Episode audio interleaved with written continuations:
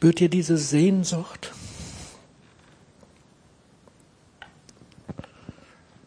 Ich glaube, Gott hat Sehnsucht.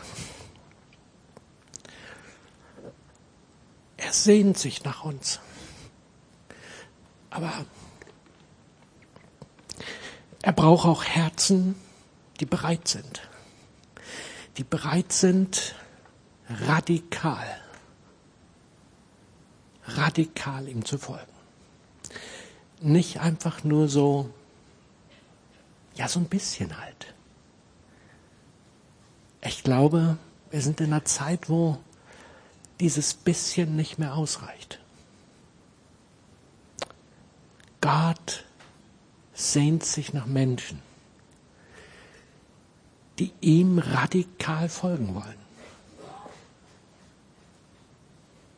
Und ich hoffe, dass ihr euch mit ein, mit, mit hineingeben wollt, dass ihr euch anzünden lasst, dass wir, dass wir Schritte auf ihn zugehen, dass wir unser Leben verändern. Glaubt mir, es wird nicht funktionieren, wenn wir alles so machen, wie wir es bisher gemacht haben. Dann werden wir nicht diese, diese Beziehung, dieses Tiefe erleben können, wo unsere Herzen sich nach sehnen und wo sein Herz sich nach sehnt. Sondern es muss Veränderung her. Und lass uns mal gucken, ob das mit dem zusammenläuft, was der Herr mir aufs Herz gegeben hat. Ich möchte beginnen mit einer Geschichte. Es gab zwei Brüder.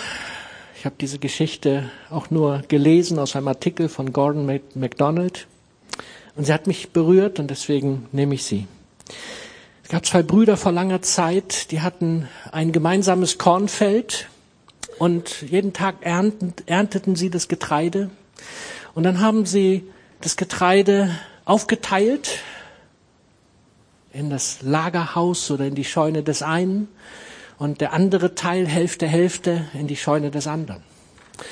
Der eine war alleine, hatte keine Familie, der andere hatte fünf Kinder mit seiner Frau.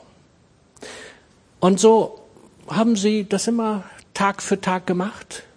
Und eines Tages hatte der Ältere, der alleine war, den Gedanken, das ist doch nicht gerecht. Das geht doch so nicht. Mein Bruder hat fünf Kinder, die er ernähren muss, und ich bin ganz alleine. Das ist nicht gut. Und so hat er sich gedacht, ich muss meinem Bruder was geben. Und da hat er nachts einen großen Sack genommen, hat ganz viel von seiner Ernte reingepackt, hat es rübergeschleppt zu dem Lagerhaus von seinem Bruder, hat es ausgeschüttet und war voller Freude, als er es gesehen hat und hat sich gedacht, jetzt hat mein Bruder genug. Aber der jüngere Bruder mit den fünf Kindern bekam eines Tages den Gedanken, es ist nicht gut, das ist, diese Aufteilung passt doch gar nicht. Ich habe fünf Kinder, die werden mich mal versorgen. Mein Bruder ist ganz alleine. Wovon soll der im Alter leben? Und was tat er? Er ging eines Nachts in sein Lager, hat einen großen Sack gefüllt und hat ihn rübergeschleppt in das Lager seines Bruders und hat es ausgeschüttet und hat sich gefreut, dass er genug hatte. Und so taten sie es Nacht für Nacht. Und der Erzähler der Geschichte lächelt immer an diesem Punkt. Und er freut sich. Aber wie es kommen musste, eines Tages stolperten sie übereinander. Und als sie begriffen, was passiert war, sind sie sich in den Arm gefallen. Was soll ich, was will ich mit dieser Geschichte erzählen? Diese beiden Brüder, sie hatten eine absolut faszinierende Haltung. Diese beiden Brüder, die haben nicht an sich gedacht, an ihre Bedürfnisse, sondern sie haben an die Bedürfnisse des anderen gedacht. Sie haben gedacht, was wird die Zukunft für den anderen bringen oder wie wird das mit dem anderen sein? Anstatt auf sich und die eigenen Wünsche, die eigenen Bedürfnisse zu schauen, hat jeder von den beiden auf den anderen geschaut. Beide haben einen großzügigen, fürsorglichen Lebensstil geprägt und gelebt. Und ich weiß nicht, wo das in unserer Gesellschaft noch geprägt wird. Ich hatte das Vorrecht, dass ich in einer Familie aufwachsen dürfte, wo das tatsächlich noch Teil unseres Lebens war. Wir waren sieben Kinder, die, die mich länger kennen, die kennen jetzt meine Geschichten, aber hört sie euch nochmal an. Sieben Kinder und meine Eltern, tiefgläubig, haben, obwohl nur ein Verdiener da war bei sieben Kindern und glaubt mir, das war auch damals schon nicht einfach. Sie haben uns vorgelebt, wie es möglich ist, großzügig zu sein, obwohl man nichts hat. Sie haben uns gezeigt, was es bedeutet, Gott zu vertrauen, dass er versorgt. Denn immer wenn das Auto kaputt ging oder irgendwas Großes, haben sie uns gesagt, so, jetzt wird gebetet und der Herr wird uns versorgen. Und glaubt mir, wir haben jedes Auto reparieren können. Wir haben nie Mangel gehabt. Und das Erste, was sie uns beigebracht haben, meine Mutter, wenn wir die eine Mark pro Monat Taschengeld bekamen? Ja, das war viel. Eine Mark. Überlegt euch. Jetzt ist das natürlich nichts mehr. Dann bekamen wir es in zehn Pfennigstücken, damit wir den Zehnten geben konnten.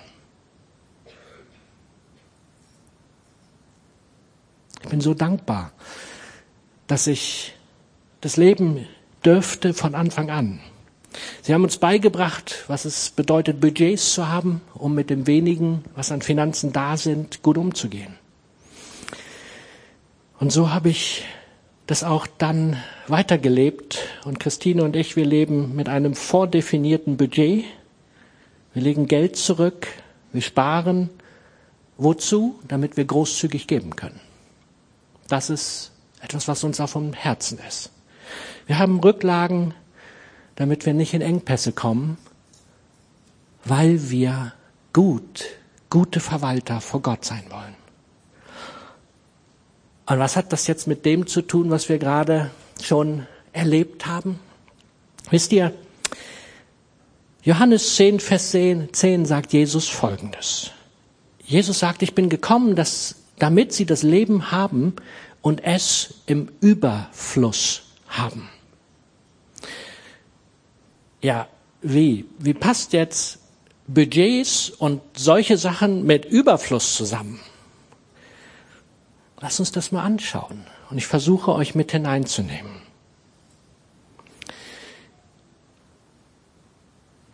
In den letzten Monaten bin ich dabei, dass ich immer mehr versuche zu schauen, nicht nur das, was Jesus sagt, sondern wie hat Jesus Dinge gelebt. Wir alle kennen das ja. Ja, ganz besonders die Eltern. Wir sagen den Kids irgendetwas und tun was anderes. Was tun die Kids? Das, was wir gesagt haben, ne? Nein. Sie tun genau das, was sie bei uns gesehen haben. Und so ist das doch völlig normal. Nur bei Jesus, da schauen wir immer überwiegend uns an, was er sagt, anstatt mal zu gucken, wie hat Jesus eigentlich gelebt? Und ich habe in den Wochen, letzten Wochen und Monaten immer wieder studiert, was hat Jesus uns vorgelebt, damit wir ihm folgen können. Und wir können doch eigentlich am besten folgen, wenn wir sehen und dann einfach das Gleiche tun können. Bei Jesus passte das allerdings zusammen. Er hat so gelebt, wie er auch gepredigt hat.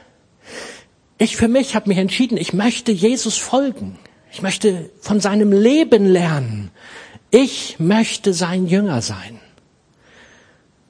Und ich weiß nicht, ob ihr das auch so seht, aber ich glaube, das ist das Beste, wie man leben kann.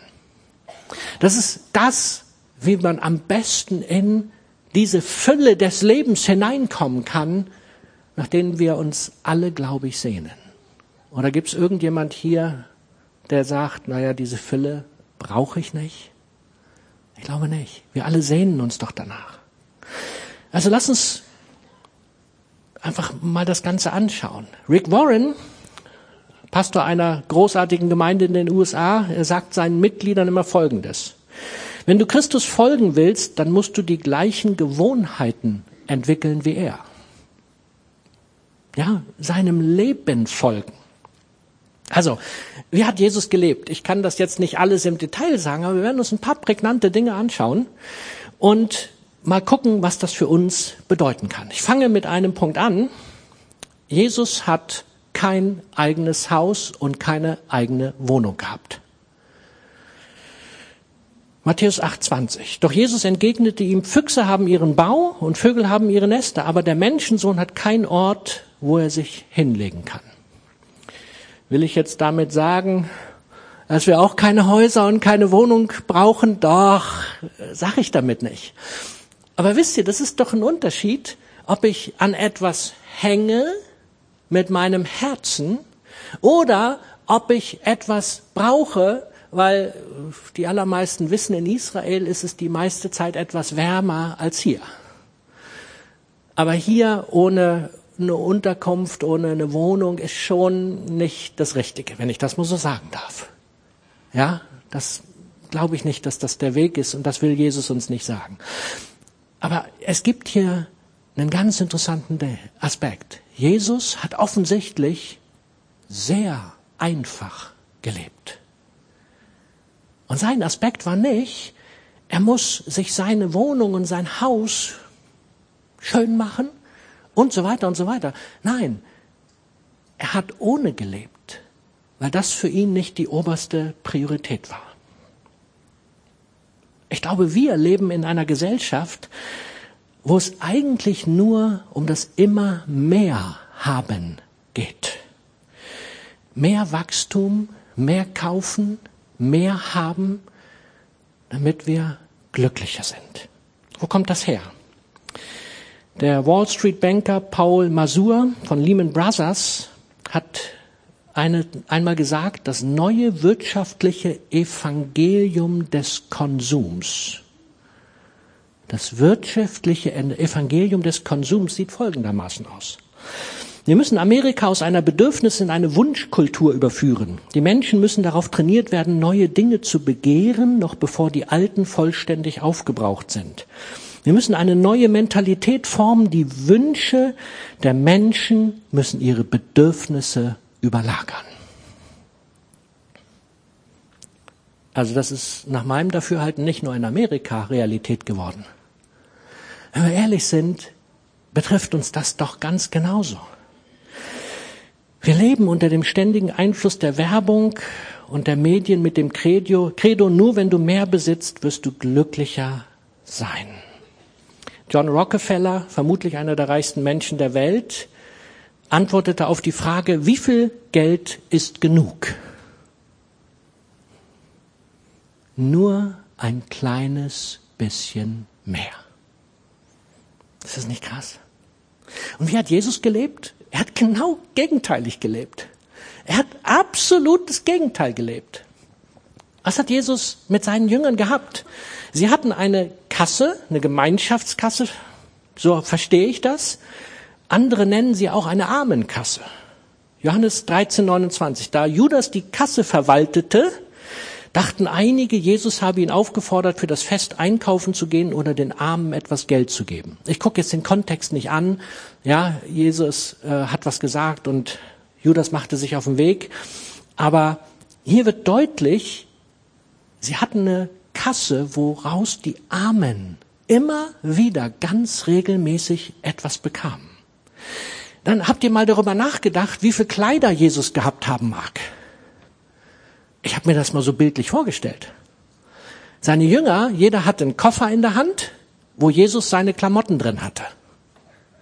Und sie sind dann mit den Rollenkoffern hinter ihm hergezogen, um seinen, ja, so als Meister und als Rabbi, ja, Nee, ganz sicher nicht. sondern Jesus wird wahrscheinlich das gehabt haben, was er auf dem Leib trug. Und ich weiß nicht, ob er noch ein bisschen mehr hatte. Es war mit Sicherheit eine gute Qualität, weil hinterher am Kreuz hat man um sein Kleidungsstück gewürfelt, weil es aus einem Stück gewebt war, hatte keine Naht. Aber Jesus hat auch da, glaube ich, nicht dieses immer mehr gelebt, sondern er hat einfach gelebt. Wir brauchen das, glaube ich, dass wir wieder ganz neu darüber nachdenken, wie ist das eigentlich bei uns? Was sind unsere Prioritäten? Worüber denken wir Tag für Tag nach? Worum beschäftigt sich alles, was wir in unseren Gedanken tun? Und die Beobachtung ist, wenn man aufhört, etwas kaufen zu müssen, gewisse Dinge macht ja Sinn. Ne? Lebensmittel sollte man schon ab und zu mal kaufen, dass man was zu essen hat. Aber es gibt einen Unterschied, ob ich mir ständig etwas kaufen muss, um irgendwie mich gut zu fühlen, dann fangen wir auch an, mehr Zeit zu haben für die vielen Dinge, worüber man besser nachdenken könnte. Wir haben jetzt die Einfachheit des Lebensstils von Jesus angeschaut. Aber Jesus hat das kombiniert mit etwas, was mich tief beeindruckt, nämlich mit Großzügigkeit. Und jetzt bin ich wieder beim, bei meiner Geschichte am Anfang. Diese beiden Brüder, sie waren großzügig und Jesus, ich glaube, ihr folgt mir, war das auch. Jesus war großzügig. Er ist ja der Schöpfer der Erde. Wir glauben das. Und wenn wir in die Natur schauen, alles im Überfluss. Alles im Überfluss. Das ist doch unbeschreiblich.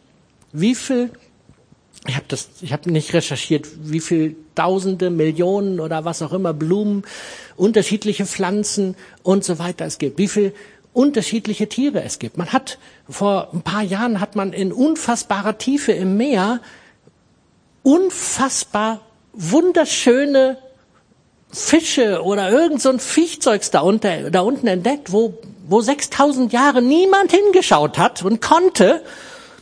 Und als die Leute sich das angeschaut haben, sie haben gesagt, was macht das da unten? So schön. Warum? Wozu ist das Not? Weil er alles, was er tut, in Schönheit, in Überfluss, in, in Brillanz, in, in Großzügigkeit tut. Für Gott gibt's keine Grenzen. Und glaubt mir, das hat er auch für uns. Nur die Frage ist, wie leben wir es? Dann auf der Erde, als Jesus als Mensch hier war, er hat die Dinge doch nicht kleinlich gemacht, oder? Sein erstes Wunder mein Lieblingswunder, ich gebe es zu. Da war er sparsam. Ja, die Leute waren alle schon betrunken. Und dann hat er sich gedacht, na ja, bevor jetzt hier Tumult aufbricht, mache ich mal so ein bisschen Fusel, ne? So dass sie noch ein bisschen mehr Alkohol kriegen und dann war's das. Was macht Jesus? Der macht feinsten Wein, obwohl die schon alle einen drin hatten. Und so viel, dass sich jeder heute denken würde, Jesus, also du musst mit dem Alkoholkonsum auch nochmal drüber nachdenken. Aber er hat ja dann was dazu gesagt, wir sollen uns nicht besaufen. Aber in Israel ist das Teil, dass man bei einer Hochzeit dann halt nicht nur einen Tag feiert. Ja, sieben Tage muss das schon passieren. Wie, wie versteht ihr das? Ich finde das so genial. Ja, also kein Aufruf, sich zu besaufen. Habt ihr bitte richtig verstanden? Es geht um Großzügigkeit. Es geht um die Art, wie Jesus gelebt hat. Und Jesus hat gelebt mit einer, mit einer Freude, mit einer Großzügigkeit, mit allem, was er gemacht hat, war weit mehr als ausreichend. Wie war das mit der Brotvermehrung? Ja, wenn er schon das drauf hat, die Leute alle mit Brot zu versorgen und aus ein paar Fischen und ein bisschen Brot, Tausende von Leuten satt zu machen, dann hätte er das doch genauso takten können, dass nicht ein einziger Krumen übrig bleibt. Und was macht er? Körbeweise ist Brot übrig, damit sie es weitergeben können. Und das macht er nicht nur einmal, das macht er auch gleich noch zweimal. Er liebte es zu heilen. Er liebte es, die Kranken zu heilen. Und nicht so, naja, dir geht's gerade nicht so gut, naja, soll's dir ruhig ein bisschen besser gehen. Nein, Jesus hat geheilt. Er hat wiederhergestellt. Er hat in Ordnung gebracht. Er hat Menschen gesund gemacht. Überfluss. Und wisst ihr, er hat Menschen mit Zeit und Gemeinschaft beschenkt. Ganz besonders die, wo alle anderen keine Zeit für hatten. Er hat die Zöllner, die Sünder mit seiner Zeit und seiner Gegenwart beschenkt. Er hat mit ihnen gegessen, so dass man hinterher sagte, er wäre ein Fresser und Weinsäufer. Aber er war großzügig in allem, was er gelebt hat. Es gab, glaube ich, nichts, wo er nicht diese Haltung der Großzügigkeit gelebt hat. Und deswegen liebten die Menschen ihn. Die Menschen wollten in seiner Gegenwart sein. Wir lieben es doch auch, wenn uns jemand begegnet und der uns großzügig, wertschätzend entgegenkommt, oder? Das lieben wir doch auch, da sind wir doch auch gerne. Und so war das bei Jesus. Und wenn wir mit all dem, was ich eben erzählt habe, nochmal diesen Vers uns anschauen. Ich bin gekommen, sagt Jesus, damit sie das Leben haben und es im Überfluss haben, dann heißt es doch, dass er genau das Gleiche für uns hat. Nur die Frage ist, was machen wir mit dem, was Gott uns anvertraut hat? Wie leben wir damit? Und meine Beobachtung ist durch die Prägung, die wir bekommen in unserer Gesellschaft, sind wir so sehr auf uns selber fokussiert, dass wir gar nicht mehr wahrnehmen, was um uns herum passiert. Dass wir die Großzügigkeit, in der Gott uns eigentlich geschaffen hat, die er uns gegeben hat, dass wir sie, dass wir ihm nachfolgen, dass wir das gar nicht mehr vor Augen haben. Ich habe folgenden Satz mal aufgeschrieben. Leben in echter Fülle gibt es nur in der radikalen Nachfolge Jesu. Was war das Radikalste, was Jesus tat? Ich lese es uns vor. Philippa 2, 5 bis 9. Geht so miteinander um, wie Christus es euch vorgelebt hat. Obwohl er Gott war, bestand er nicht auf seinen göttlichen Rechten. Er verzichtete auf alles. Er nahm die niedrige Stellung eines Dieners an. Er wurde als Mensch geboren und als solcher erkannt. Er erniedrigte sich selbst und war gehorsam bis zum Tod, indem er wie ein Verbrecher am Kreuz starb. Deshalb hat Gott ihn in den Himmel gehoben und ihm einen Namen gegeben, der höher ist als alle anderen Namen. Gott wird Mensch. Eine andere Übersetzung sagt, er hat es nicht wie ein Raub festgehalten, Gott zu sein. Oder die nächste Übersetzung, er hielt nicht selbstsüchtig dran fest, Gott zu sein. Er verzichtete auf alle göttlichen Rechte. Das ist, ist doch krass, oder? Er hat nichts zurückgehalten. Was halten wir alles zurück? Zeit, Geld, was auch immer alles. Nur weil wir denken, damit hätten wir mehr. Und er, er hat alles aufgegeben. Wozu? Für dich und mich. Er hat alles aufgegeben, hat nichts zurückbehalten. Hat sogar das Leben nicht festgehalten. Er hat das Leben weggegeben, damit wir leben dürfen. Und das ist das, was mich so berührt. Er war gehorsam bis zum Tod. Ich glaube, hier sehen wir die Radikalität im positivsten Sinne, die er gelebt hat. Und nun bin ich bei der Taufe. Warum lassen sich unsere Täuflinge taufen? Aufgrund ihres Glaubens. Irgendwie hatten sie alle so dieses Empfinden, es ist irgendwie dran. Sie sollen sich taufen lassen.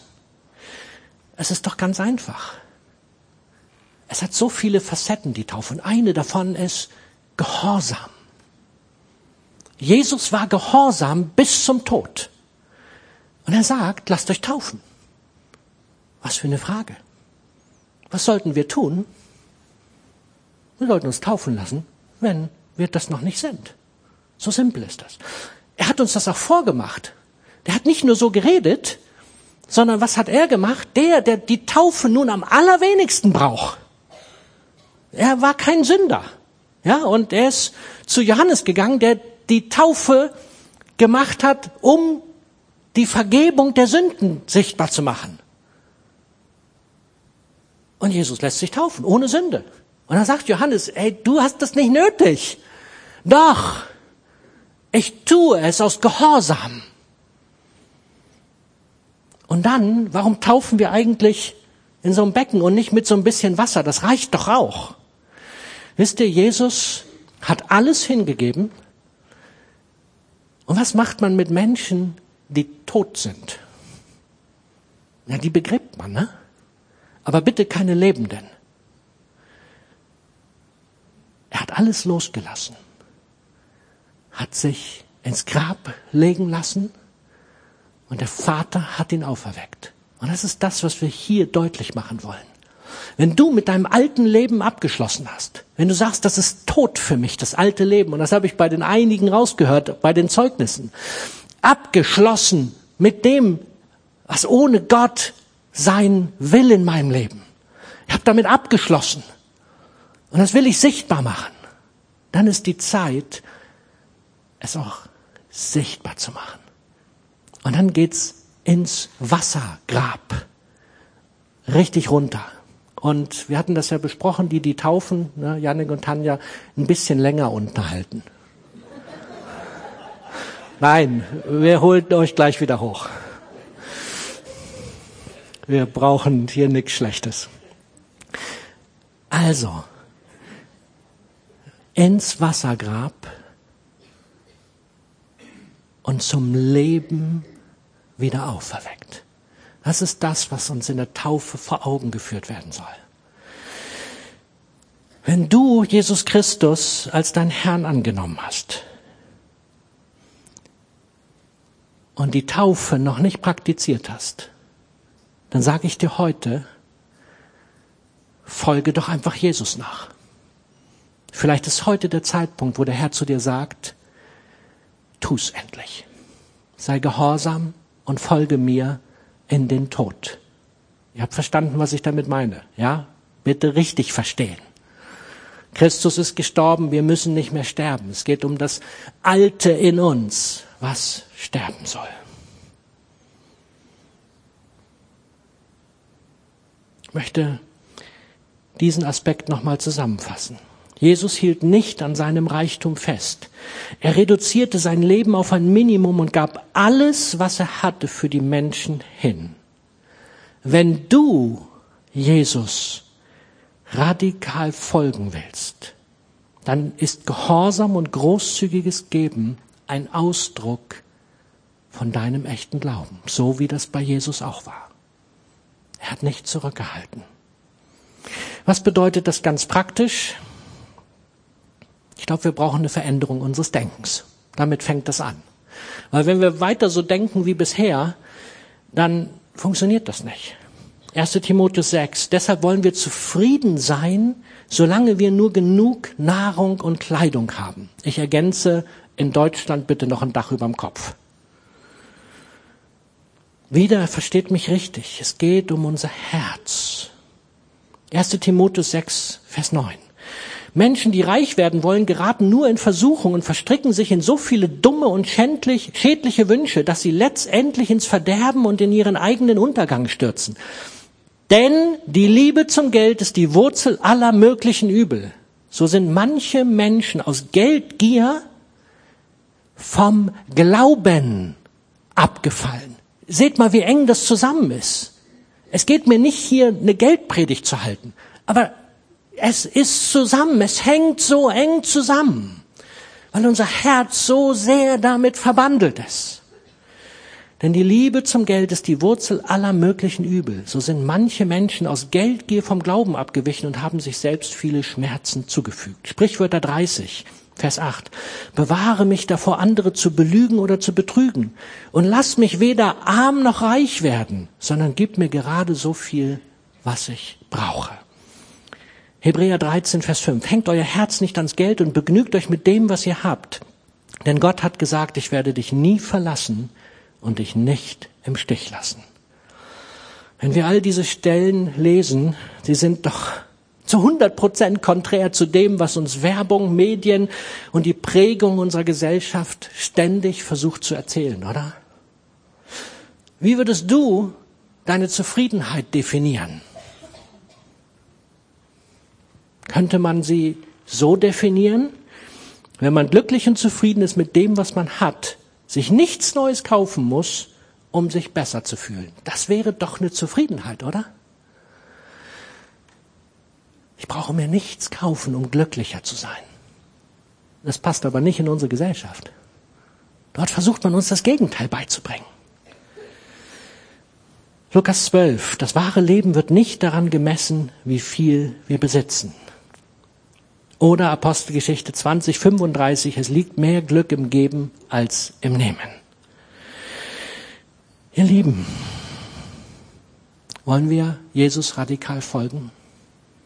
Dann brauchst du eine Veränderung unseres Denkens. Das funktioniert nicht, wenn wir einfach so weitermachen. Das heißt, wir müssen reduzieren. Wir müssen gucken, dass die ganze Dinge, die in der Welt wichtig sind, für uns einen neuen Stellenwert bekommen. Ich glaube, wer radikal Jesus folgen will, muss sich reduzieren auf die wichtigen die notwendigen Dinge. Ganz praktisch. Ich habe es überschrieben mit Setze dir Grenzen.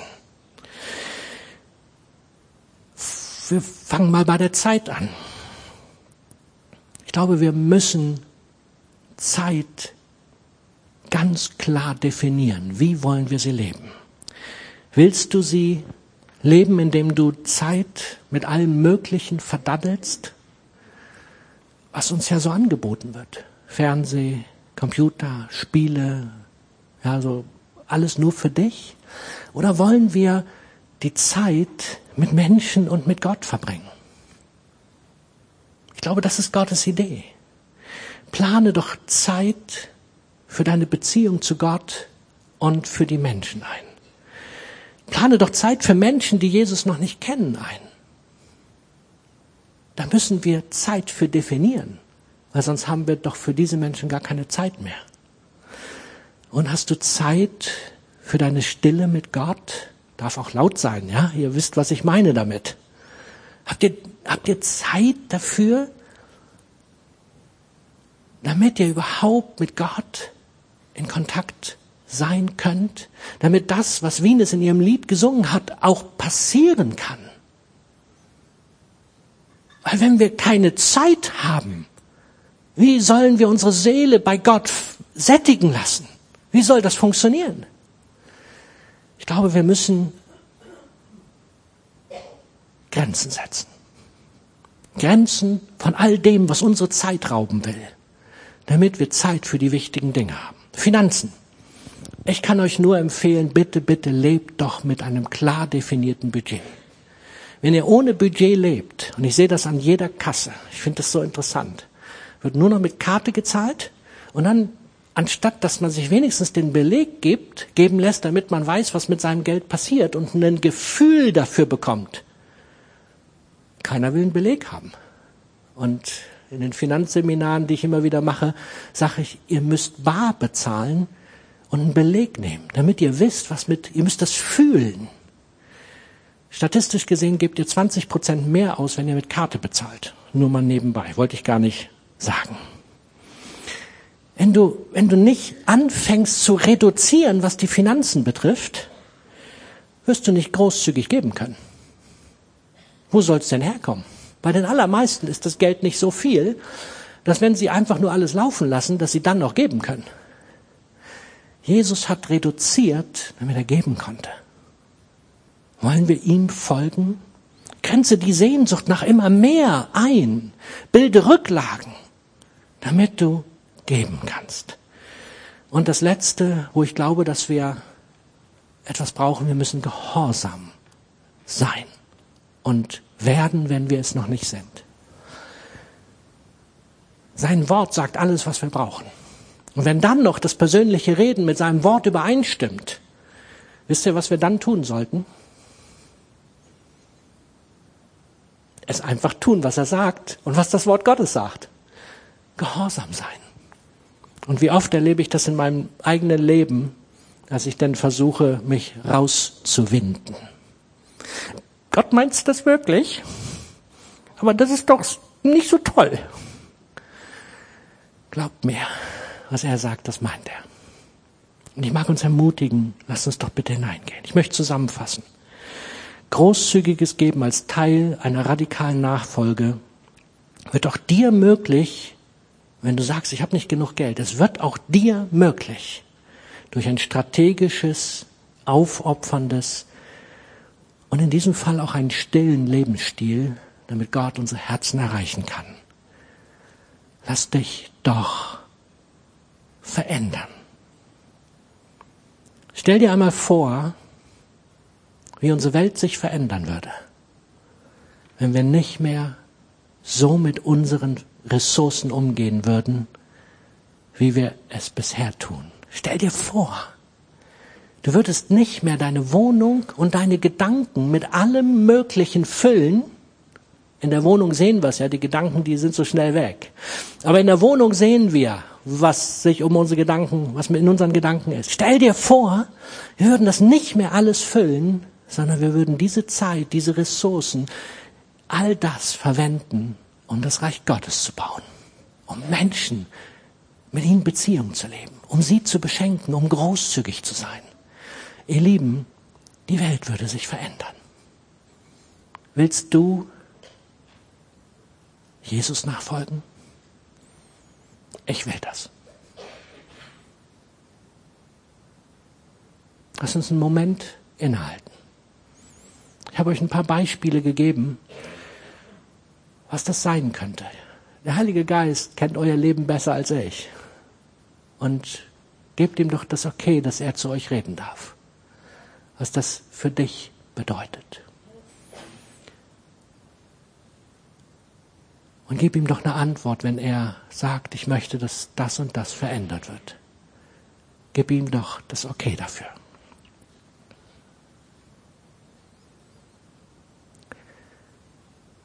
Danke, Jesus, dass in dir Leben die Fülle ist. Und dass du uns einen Weg gezeigt hast, wie wir an diese Fülle auch heute noch rankommen. Ich möchte dir folgen, Jesus, bis zum Ende meines Lebens. Amen.